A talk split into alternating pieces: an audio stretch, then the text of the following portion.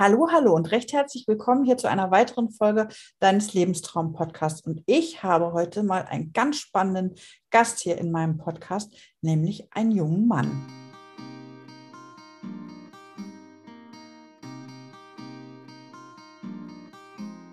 Ja, heute habe ich mal einen jungen Mann in meinem Podcast, nämlich Alex. Und wer Alex ist, das erzählt er euch gleich selbst zu seiner Geschichte, weil der ist, ich sage jetzt einfach mal so ein bisschen indirekt. Passt das wohl so? Ja, ne? Das passt. Indirekt von Brustkrebs betroffen. Aber hier stelle ich ihn euch einmal vor. Herzlich willkommen, Alex, hier in meinem Podcast. Wenn du magst, ähm, dann stell dich vielleicht selbst einfach mal so mit zwei, drei Sätzen ganz kurz vor. Schönen guten Tag zusammen. Mein Name ist Alex. Ich bin 38 Jahre alt, und wie Maya schon sagte, äh, vor kurzem auch indirekt von dem Thema Brustkrebs betroffen. Wie, wie ist das denn bei dir aufgefallen? Hattest du irgendwie was gefühlt oder hattest du Vorerkrankungen in der Familie, also diese familiären Belastungen? Oder was, wie bist du da drauf gekommen?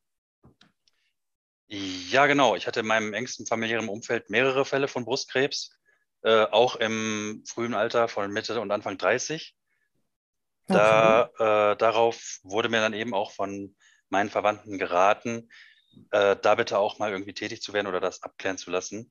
Äh, es gab da äh, in der MHH in Hannover ähm, eine tumorgenetische Beratung, die mir ähm, dann ein Gespräch angeboten haben.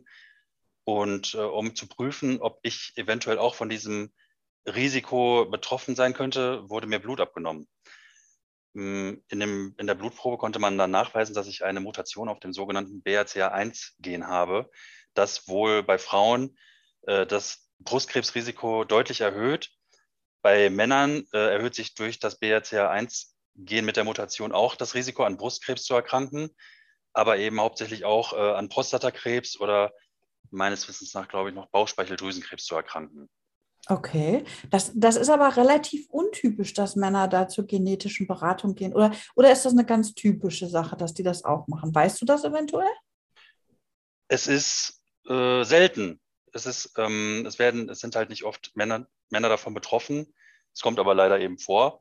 Mhm. Und wenn es dann rechtzeitig erkannt wird, ähm, dann kann man da vielleicht auch Schlimmeres verhindern, wenn man das dann als Mann wahrnimmt. Also viele Männer neigen da vielleicht zu, dass hm, ja, aus, aus vielleicht irgendwelchen Gründen von falsch verstandener Männlichkeit nicht so äh, ernst zu nehmen. Brustkrebs beim Mann klingt ja auch äh, für viele wahrscheinlich, keine Ahnung, unangenehm, ne? aber ist ein, ja. ist ein blödes Thema. Irgendwie fühlt sich manch einer vielleicht auch entmannt von, äh, ist aber halt eben nicht zu unterschätzen, das Ding. Ne? Und mh, hm, ich habe dann tatsächlich irgendwann den Weg zu dieser tumorgenetischen Beratung gemacht und das hat mir auch geholfen. Damals, das, da, da war ich, glaube ich, auch Anfang 30, da wurde mir noch gesagt, das muss nichts heißen, dass es bei mir zu irgendwas kommt. Ne? Also es, es muss ähm, nicht schlimm ausgehen. Es gibt aber ein paar Punkte, die sollte ich in meinem Leben ändern. Also ich, ich sollte ein paar Risikofaktoren ausklammern dann. Und zwar Rauchen, äh, Alkoholkonsum. Ich sollte regelmäßig sportlich tätig werden. Mhm. Ähm, sollte gewisse Aspekte der Ernährung auch umsetzen und möglichst gute Vorsorge betreiben. Das habe mhm. ich auch so gut es ging umgesetzt. Hm, hat aber leider jetzt ähm, wohl erstmal nicht, aus, nicht komplett gereicht. Also ähm, mir wurde zeitgleich auch geraten, dann meine Vorsorgeuntersuchung mit 35 schon zu, zu beginnen. Das habe ich auch gemacht. Ähm, ich habe dann mit 35 tatsächlich auch meine erste Vorsorgeuntersuchung machen lassen. Äh, da wurde dann auch gleich was ertastet, und zwar ein paar Verhärtungen in meiner Brust, sowohl links als auch rechts. Wo, wo, jetzt frage ich mal ganz blöd, wo lassen Männer das machen? Beim Hausarzt oder fahren die dann auch in die Medizin, so in deinem Fall in die äh, Fachkliniken? Die Untersuchung fand sowohl beim Hausarzt als auch beim Urologen statt. Mhm. Der Urologe hat dann eben auch, äh, also meine Hausärztin hat tatsächlich dann auch was ertastet und hat mich in einem Schwung auch direkt zum Urologen geschickt und mir auch direkt einen Termin bei der Radiologie machen lassen, um das abzuklären. Mhm. Der Urologe hat diese, diesen Tastbefund bestätigt äh, und leider auch äh, dann die Prostata noch kurz zwischendurch abgetastet. Da war aber auch alles wunderbar und äh, konnte da irgendwie Schlimmeres ausschließen. Und bei der Radiologie hat sich dann eben rausgestellt, dass da irgendwas im, in der Brust sich entwickelt, was da nicht typisch ist für einen Mann. Mhm. Ja, da entsteht wohl Drüsengewebe, äh, was, was äh, auch wirklich ein Risikofaktor wohl werden kann, wenn sich das weiterentwickelt. Mm, und ähm, da wurde mir dann geraten, eben das entfernen zu lassen auch. Mhm. Wie war das für dich als Mann? Ich meine, du hast das ja eben schon angesprochen, so von wegen so ein typisches un unmännliches Thema. Ähm, wie, wie, bist, wie war das für dich? Kannst du das so, dieses Gefühl der Diagnose oder des Befundes einfach mit dem Gendefekt, kannst du das einmal noch kurz beschreiben oder weißt du gar nicht mehr so ganz genau, wie das damals so für dich war? Mm, ich hatte natürlich gehofft, dass der Kelch an mir vorübergeht. Aber ich sag mal, als dann die Diagnose da war, dass ich eben diese Mutation auch habe, ähm, muss ich da eben dann ganz ja, pragmatisch auch rangehen und sagen, gut, okay, das ist jetzt nun mal der Fall. Ich muss damit jetzt leben, muss da irgendwie möglichst gute Vorsorge treffen. Und wenn der Fall eintritt, dass da irgendwie ähm, vielleicht was Schlimmeres noch geschieht und ähm, ich da rechtzeitig noch handeln kann, dann muss ich das eben auch wirklich behandeln lassen. Ne? Mhm. Und ich sag mal, ich konnte da eigentlich recht gut mit umgehen. Ich hatte, mhm. ich musste mich mit dem Thema ja auch auseinandersetzen, frühzeitig. Hm. Und also ich hatte nie irgendwie das Gefühl, deswegen irgendwie unmännlich zu sein. Ja. Ich, ich, ähm, ich habe da auch Unterstützung von meiner Frau erhalten, die, ähm, die da auch direkt mitgezogen ist und auch gesagt hat, so, nee, dann das machen wir jetzt auch zu Hause, dann gibt es das jetzt dieses oder jenes nicht mehr und das machen wir jetzt auch so und so. Hm, also da, das war schon, da sind wir schon recht sachlich rangegangen und auch realistisch. Hm. Das ist natürlich toll, wenn so der Partner dann auch immer gut mitzieht. Ich glaube, das ist auch eine super wichtige Sache. Ich meine, gerade wenn man Familie hat, dann will man ja auch genau hingucken, dass das alles wirklich gut für einen ist. Und dann hattest du ja eben gerade auch noch gesagt, dass ja bei dir dann irgendwann Befund war. Ähm, da bist du dann auch dran operiert worden oder wird das noch operiert? Ich ähm, hatte ursprünglich schon zu Beginn der Corona-Pandemie letztes Jahr einen Termin, der wurde dann aber verschoben. Mhm. Ähm, der wurde dann erstmal weit nach hinten verschoben. In der Zeit hat sich das aber auch nicht verbessert, der Zustand. Dieses Drüsengewebe ist da bestehen geblieben, hat sich nicht zurückentwickelt. Und ähm, ich habe dann irgendwann nochmal einen neuen Termin angestoßen, habe dann nochmal geschildert, hier so und so, ich möchte da bitte gerne jetzt einen Termin für ein Beratungsgespräch haben weil mir eben empfohlen wurde, das korrigieren zu lassen, also sprich das Gewebe entfernen zu lassen operativ. Und ähm, als die Ärzte sich dann auch mit der Vorgeschichte beschäftigt haben und dann eben auch, ähm, also das war jetzt dann, in, das war jetzt dann in der klinischen, äh, in der plastischen Chirurgie. Äh, dort hat man sich dann die Unterlagen auch schicken lassen von der tumorgenetischen Beratung hat dann auch erkannt, okay, da sollten wir jetzt tätig werden. Mhm. Das ist kein Fall, den man lange auf die, äh, auf die lange Bahn schieben sollte und hat mir dann auch recht zeitnah einen Termin zugespielt, hat mich beraten, wie das ablaufen wird, hat mir gesagt, ja, es gibt auch die Möglichkeit, die Brustwarzen zum Beispiel bestehen zu lassen. Kann man machen, dann verbleibt aber ein gewisses Risiko. Denn mhm. unter den Brustwarzen sitzt immer auch so ein, gewisses, äh, ein gewisser Anteil vom Gewebe noch. Ja, genau. Und ich sollte mir das überlegen, ob ich die gleich mit entfernen lassen möchte. Ähm, da habe ich eine Nacht kurz drüber geschlafen und habe gesagt, na komm, also da hänge ich wirklich mehr an meiner Familie als an meinen Brustwarzen. Ja. Und ähm, der Eingriff hat ähm, dann knapp dreieinhalb Stunden gedauert mit äh, vier, fünf Tagen stationärem Aufenthalt in der Klinik. Und äh, Regeneration hat jetzt ungefähr ähm, drei Wochen gedauert. Die schlimmsten Schmerzen waren nach ein, zwei Wochen vorbei, sage ich mal. Mhm. Und äh, mittlerweile kann ich mich auch wieder gut, fast uneingeschränkt bewegen. Das ist die Hauptsache. Hast du denn für dich jetzt so ähm, irgendwie festgestellt oder einfach auch klar gehabt, dass du manche Sachen bewusster erlebst oder manche Sachen gar nicht mehr so machst, wo du früher einfach so ähm, salopp drüber hinweggegangen bist oder ist das für dich alles so gleich geblieben? Äh, gib mir mal ein Beispiel. Also manche Menschen, haben wir, äh, also die natürlich auch direkt jetzt von Brustkrebs betroffen waren, die haben gesagt, also manche Sachen mache ich einfach nicht mehr. Und was ich früher nicht wollte, habe ich es trotzdem gemacht, mache ich aber heute nicht mehr. Gibt es da für dich einfach auch so Dinge, wo du sagst, das machst du so nicht mehr so wie früher? Du hast ja gesagt, zum Beispiel Ernährung hast du ganz viel umgestellt, Rauchen nicht mehr, Alkoholkonsum komplett runtergefahren. Ähm, gibt es da auch was, was du für dich so entschieden hast, ähm, so Dinge, die dich belastet haben, die man früher machen musste oder die man machen sollte, ähm, dass du heute sagst, nein, will ich nicht mehr? Ja, die gibt es. Äh, das lag aber nicht allein an der Krankheit, äh, dass ich da ähm, so eine gewisse Veränderung, also in meinem, so ein Prozess in meinem Kopf begonnen hat. Mhm. Äh, das hat dann, das hat alles so ein bisschen zusammengespielt. Also das, mhm. da gehört auch die Geburt meines Sohnes dazu. und das neue Arbeitsumfeld, dass sich da jetzt wirklich alles so ein bisschen äh, entschleunigt in mir selbst. Mhm. Also ich, ich, ähm, ich, denke, ich denke, gut, okay, ich habe jetzt einen Warnschuss gekriegt, meine Lebenszeit ist vielleicht auch irgendwann begrenzt. Ne? Ich habe jetzt vielleicht hier an der Stelle nochmal Glück gehabt.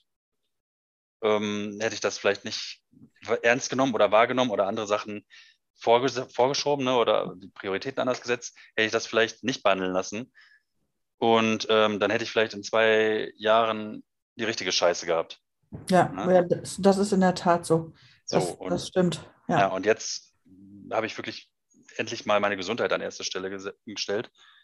Mhm. Habe das wirklich machen lassen. Im Nachhinein hat sich auch herausgestellt beim pathologischen Befund, dass das schon eine Veränderung in diesem Zellgewebe stattgefunden hat. Es ist noch per Definition kein bösartiges Gewebe gewesen, aber diese äh, Veränderung in den Zellen, frag mich bitte nicht genau nach dem medizinischen Fachausdrücken, nein, nein. die ist wohl, ist wohl schon so eine Vorstufe oh. von einem, äh, kann eine Vorstufe von so einem Karzinom werden. Ja. Mammakarzinom nennt es sich. Ne? Und ähm, ja, das, also das, das werde ich in Zukunft auch ähnlich handhaben. Und es gibt halt auch, ähm, ich ernehme mich halt viel bewusster. Da spielt auch äh, der gute Einfluss meiner Frau mit rein, die äh, Veganerin ist und die da auch oft drauf achtet, ähm, was bei uns, sage ich mal, auf den Tisch kommt. Ich mhm. habe da eben meine, das, da, dadurch fiel mir das auch ein bisschen leichter, meine Ernährung umzustellen. Die konnte da auch genau sagen, äh, was wir da jetzt brauchen, was nicht, was ich vermeiden sollte und so weiter. Mhm. Da, da war die schon wirklich Gold wert. Und mhm. Das ist schon mit, mittlerweile auch in mich, also ich habe das mittlerweile auch schon so verinnerlicht. Ich, für mich ist das ganz normal, täglich Obst zu essen, täglich Gemüse mhm. auch zu essen. Ich esse auch viel rohes Gemüse und Obst. Hm, das, das war sonst nicht immer mein Favorit, sag ich mal. Mhm. Aber mittlerweile äh, esse ich das gerne. Auch abends irgendwie als Snack. Ich muss nicht mehr abends irgendwie äh, gewisse äh, gehärtete äh, Fette mit Chips oder was auch immer dann äh, in mich reinstopfen, mhm. weil ich so einen Heißhunger habe. Ne? Mm, das hat sich gelegt. Mhm. Und ähm, ich denke eben auch so, äh, wenn ich mal irgendwie einen inneren Schweinehund überwinden muss, dann habe ich das natürlich im Hinterkopf, diese mhm. Krankheit oder diese, diesen Befund. Ja. Das hilft ja. dann auch schon ungemein, auch wenn du mal eine Runde mit den Hunden noch rausgehst oder was auch immer, oder was es auch sein mag. Ne? Mhm. Du denkst dann eben an, du denkst dann eben an die, diese blöde Krankheit, die dann vielleicht noch irgendwie mal zuschlägt. Und dann, dann machst du das halt trotzdem. Ne? Dann gehst du ja. halt noch mal eine Runde joggen oder gehst mal noch eine Runde aufs Laufband oder was auch immer. Das stimmt, ja. Ich meine, wir beide kennen uns ja nun auch schon ähm, länger und du warst ja auch mit ähm, in einer meiner ersten Feel-Good-Kursen mit dabei. Ähm, du hast damals ja schon, äh, als es um das Thema Ernährung ging, konntest du ja ganz, ganz viel sagen, weil du ja in deinem ersten Leben, ich darf das nicht sagen, da, Natürlich. warst du ja Koch. Ja, Na? war ich auch sehr gerne. Ja, und ja. Ähm, da hast du dich ja auch gleich relativ schnell auf dieses Kochbuch mitgestürzt ähm, oder einfach auch diese ganzen Ernährungsthemen. Ja. Das fand ich also auch schon sehr, sehr spannend, was du so dazu gesagt hast. Ja, also. ja äh, mir das, also das kann ich gerne auch zurückgeben. Mir hat das auch sehr gut gefallen, wie du das aufgebaut hattest. Ähm, ich, ich, ich, kann das auch bestätigen. Da waren ja viele Einflüsse in deinem Kochbuch auch drin, äh, die schon so belegt sind auch.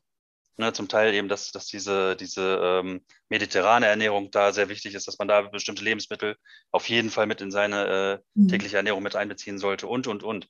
Da hast du ja wichtige Sachen schon erwähnt gehabt. Mhm. Äh, und das war auf jeden Fall auch sein Geld wert, sag ich mal so. Ne? Vielen Dank. Also das, das freut mich natürlich ganz besonders, weil du als Koch natürlich nochmal ganz anders drauf guckst als wie ich, nur als betroffene Person. Ne? Also ja. das finde ich schon ganz, ganz spannend und ganz wichtig. Was würdest du denn jetzt sowohl unseren weiblichen als auch unseren männlichen Zuhörern, das sind ja eher weniger, ähm, so als Tipp für die Zukunft mitgeben wollen? Oh, da fragst du mich jetzt natürlich was. Also ich will. Äh, so aus deiner Sicht, was du gemacht hast zum Beispiel. Ich, also ich kann jetzt natürlich keinen allgemeingültigen Ratschlag für Nein, das ist klar. als Frau geben. Aber ähm, ich hatte zum Beispiel sehr viel Respekt vor dieser Operation. Allein vor dieser Narkose hatte ich, mhm. kann man schon so sagen, so ein bisschen Angst auch, dass ich da eben nicht mehr aufwachen könnte. Das ist im Nachhinein unbegründet. Aber ja, ja, du lachst jetzt, ne? Aber es ist, man, solche Gedanken gehen einem durch den Kopf, ne? Bei einer Vollnarkose. Und, und das war eben auch meine erste Operation in diesem Rahmen. Ähm, Im Nachhinein bin ich wirklich sehr glücklich, dass ich das habe machen lassen. Mhm. Und ich kann einfach wirklich auch nur jedem empfehlen, das Thema ernst zu nehmen. Ne? Und mhm. das, das auch wirklich diese, diese Überwindung, das muss man einfach wirklich hinter sich bringen. Mhm. Es ist wichtiger, wirklich die Zeit danach äh, ein paar Sorgen weniger zu haben, als das vor sich herzuschieben. Das stimmt, das ja. ist wichtig, ja. Und was, was den besonderen Ratschlag an die männliche Fraktion angeht, kann ich äh, wirklich einfach nur sagen, dass man sich mit dem Thema, ähm, dass man da nicht, ja, wie eben schon gesagt, falsche Männlichkeit jetzt irgendwie äh, das, das, das, das, das ist es nicht wert dann in dem Fall, ne? Nee, ja, ja, du hast nun mal Verhärtung in deiner Brust, kannst jetzt nichts machen. Die müssen weg. Und da gibt es auch nichts, äh, das ist, du kannst natürlich auch warten, bis sich äh, die, die Karzinome irgendwie weiter verbreitet haben oder was, ne? Ähm, aber ähm, bis auf ein paar blöde Sprüche im Freundeskreis kann ich mir vorstellen, dass das spurlos an einem vorübergeht. Ja, das denke ja. ich auch. Es gibt auch für Männer inzwischen gute, habe ich mir sagen lassen, gute Wiederherstellungschirurgie. Auch so äh, trans, ja, wie nennt man das? Ja, man kann sich da entweder so einen Nippelersatz zum Beispiel auch transplantieren lassen oder ja. eben eine Tätowierung an der Stelle. Ja, genau. Ja. Wie es bei Frauen auch schon mittlerweile gang und gäbe ist und auch echt gut aussieht. Ja. Also das, das, da hätte ich jetzt keinen Bammel mehr vor. Ne? Würde bei dir wahrscheinlich so sein, dass ein, ein zusätzliches Tattoo dich schmücken würde. ja, wohl wahr. So ist es. Ja. Ja, Alex, ich danke dir ganz, ganz herzlich, dass du hier in meinem Podcast mit dabei warst, dass du auch als Mann mal gesagt hast, ich bin da jetzt mal bei. Recht herzlichen Dank und ich freue mich, dass du auch einfach heute mit dabei warst. Ganz, ganz Ja, sehr gerne. Grüße. Ja, vielen Dank, Maja. Ich habe mich gerne beteiligt und wünsche dir dann auch noch einen schönen Tag. Ja, und wenn dir diese Podcast-Folge heute wieder gefallen hat, dann würde ich mich von dir über eine positive Bewertung bei Spotify oder iTunes ganz, ganz doll freuen. In diesem Sinne, mach's gut und bleib gesund.